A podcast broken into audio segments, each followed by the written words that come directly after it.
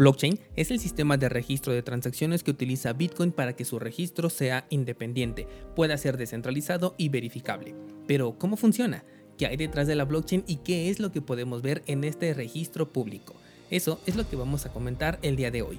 Yo soy Daniel Vargas, fundador de cursosbitcoin.com y estás escuchando Bitcoin en español. Comenzamos.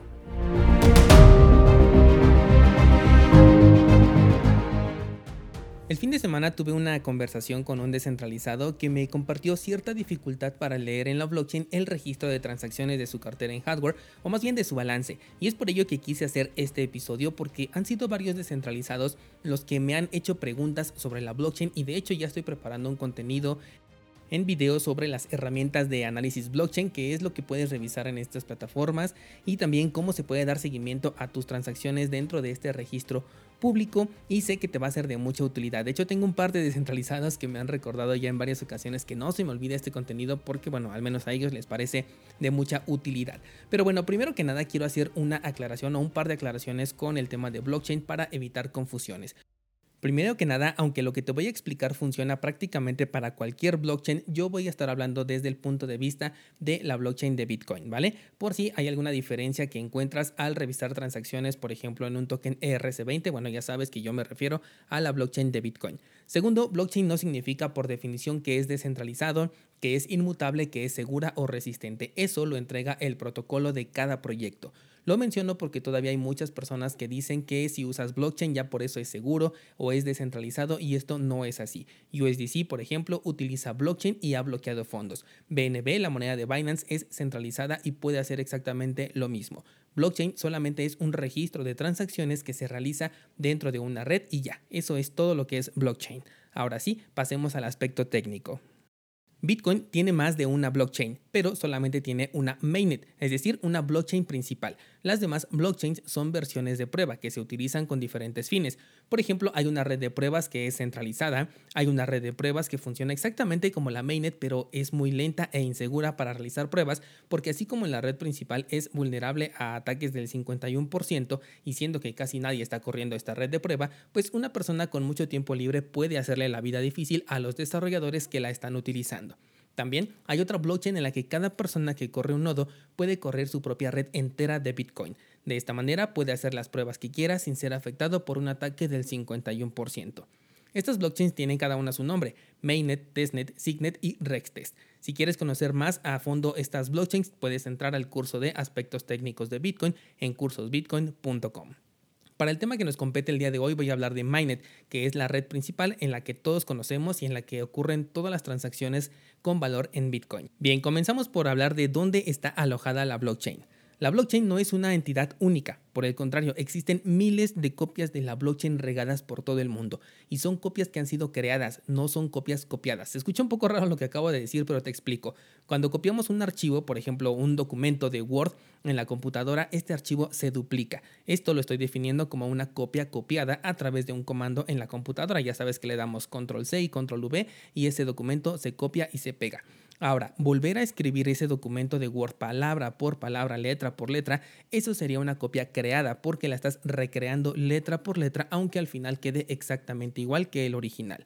Cada vez que una persona decide correr un nodo de Bitcoin, crea su propia blockchain. Así como en el documento se recreó letra por letra, en la blockchain se recrea transacción por transacción, cada una desde la primera transacción que se hizo, que fue la de Satoshi Nakamoto, se verifica. Así es, si tú corres un nodo de Bitcoin, estás verificando que el propio Satoshi Nakamoto haya cumplido las redes, las reglas, perdón, que él mismo estableció. Así de maravillosa es la blockchain.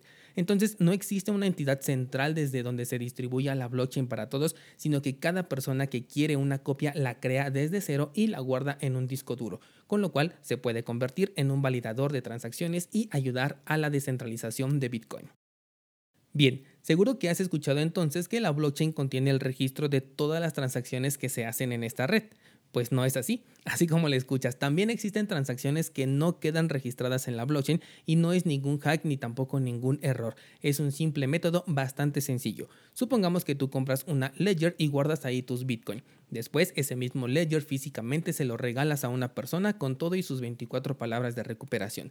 De hecho, ni siquiera es necesario entregar el ledger físico, pues solamente con darle las 24 palabras, tú ya hiciste una transacción peer-to-peer -peer que no se registró en la blockchain.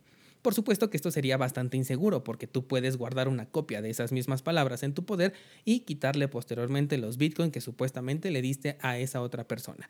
Para ello existen dispositivos especiales llamados OpenDime, dentro de los cuales puedes almacenar satoshis y entregarlos físicamente sin que el dueño anterior pueda reclamarlos. Es una entrega de un dispositivo físico, así totalmente en persona, que también representa una transacción, pero esta no va a quedar registrada en la blockchain.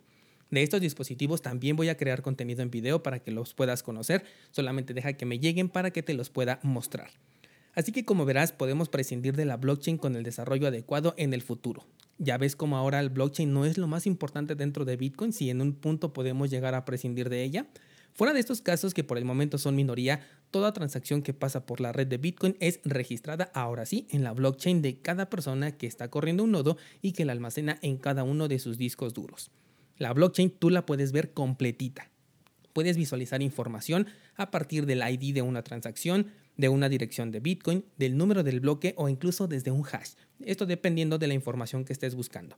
¿Qué es lo que hacen las carteras? Bueno, una wallet de Bitcoin recuerda que en realidad debería de ser comparada no con una cartera, sino con un llavero, porque lo que guarda en realidad son tus llaves privadas. No está guardando tus Bitcoin, tus Bitcoin solamente existen como un registro de asignación de satoshis a una dirección dentro de la blockchain.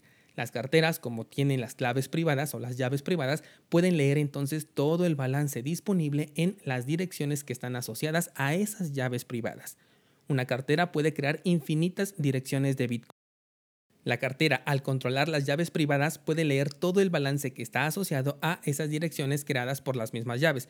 Pero la blockchain lo único que te puede mostrar a ti son direcciones, o sea, la información que hay dentro de una dirección. La blockchain no te permite ver el balance total de una cartera, solamente el balance total de cada dirección individual.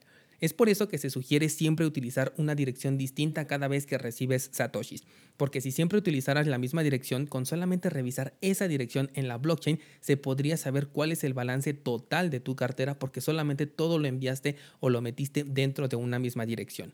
Esto, por ejemplo, sucede con Ethereum. Ahí nada más se maneja una única cuenta para todo lo que es el ecosistema de Ethereum. Con solamente conocer una dirección de alguien es posible saber cuánto balance tiene total en Ethereum, cuánto balance tiene en cada uno de los tokens ERC20 que existen y que existirán en el futuro. También cuánto balance tiene en los tokens BEP20, que es de la red de Binance, cuánto balance tiene en la red de Polygon, cuánto balance tiene en la red de Harmony o sea, todo esto lo puedes conocer con solo saber la dirección de Ethereum principal de una persona. Así que la diferencia entre poder utilizar una dirección distinta en cada ocasión y utilizar solo una es abismal. Una dirección de Ethereum permite conocer el balance total de cientos de criptomonedas, mientras que en Bitcoin solamente se puede saber el balance de esa dirección en específico y después puedes tener otras 100 direcciones más que serán completamente independientes la una de la otra. Y si nos vamos todavía más allá, en Monero no es posible saber absolutamente nada aunque tengas la dirección de una persona. Aún así, la blockchain no te va a mostrar nada. Entonces, en la blockchain no vas a poder ver el balance total de una cartera, ya regresando al tema de Bitcoin, pero sí de una dirección. Obviamente, esta dirección ya tuvo que haber sido utilizada es decir, haber recibido una transacción por lo menos. Si apenas fue creada y no hay interacción, pues lo que te va a mostrar es un historial completamente vacío. Si ya recibió eh, Satoshis, te va a mostrar cuánto recibió, de dónde lo recibió, cuándo lo recibió, eh, si aún lo tiene o si ya lo gastó. Y en caso de ser así, también te va a mostrar hacia dónde fue gastado y también te mostrará el balance actual de esa dirección en tiempo real. Es decir, si yo lo reviso ahorita, que son las 10 de la noche, pues a esa hora me va a decir cuánto balance tiene esa dirección. La transparencia de la blockchain es increíble, tan así que por eso existen empresas que se dedican al análisis de esta cadena de bloques y estas le reportan a los reguladores. También hay empresas que se dedican a actividades que son más productivas, como la verificación de movimientos importantes o grandes dentro de cualquier cadena para fines informativos. Por ejemplo, Wild Alert publica un tweet cada vez que ocurre una transacción grande, no solamente con Bitcoin, sino en cualquier moneda. Algo que quiero aclarar es que cuando tienes una cartera en hardware, hablamos de que tienes privacidad porque no necesitas comprobar una identidad para tener una cartera en hardware, pero no significa que nadie pueda ver el balance que tienes ahí. De hecho, es completamente posible y fácil verlo, aunque no sepamos de quién es esa dirección. Tú en este momento puedes entrar a la blockchain de Bitcoin, eh, elegir una transacción al azar y vas a estar viendo el balance de alguien. ¿De quién? ¿Quién sabe? Pero ese balance es visible. Por eso es que Bitcoin se le considera como una tecnología seudónima, porque siempre está ahí el registro a la espera de ser asignada a una identidad. Por ejemplo, si tú pones tus Bitcoin dentro de un exchange centralizado, tú ya le asignaste a esa dirección tu identidad, a pesar de que esa dirección ni siquiera te pertenece. En realidad le pertenece a Binance, pero Binance a través de este análisis pues lo liga directamente a tu identidad. Una cartera entonces lee en la blockchain de Bitcoin el balance asignado a las direcciones creadas con esas llaves privadas que almacena y lo que hace es mostrártelo en pantalla ya todo sumado en conjunto.